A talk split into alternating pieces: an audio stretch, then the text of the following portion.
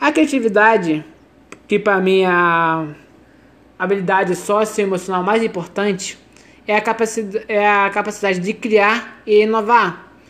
Uma pessoa criativa é, sempre tem ideias originais e, e é capaz de sempre propor novas ideias para solucionar problemas que vêm no decorrer do tempo.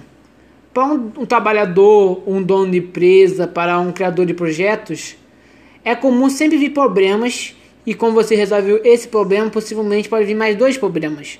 Então é por isso que é importante praticar a criatividade, para sempre que a gente seja afinado para resolver esses problemas, criando ideias. Além disso, ela também está relacionada a outros as outras é, habilidades socioemocionais, por exemplo, a liderança, a coordenação, a resolução de problemas, entre outros.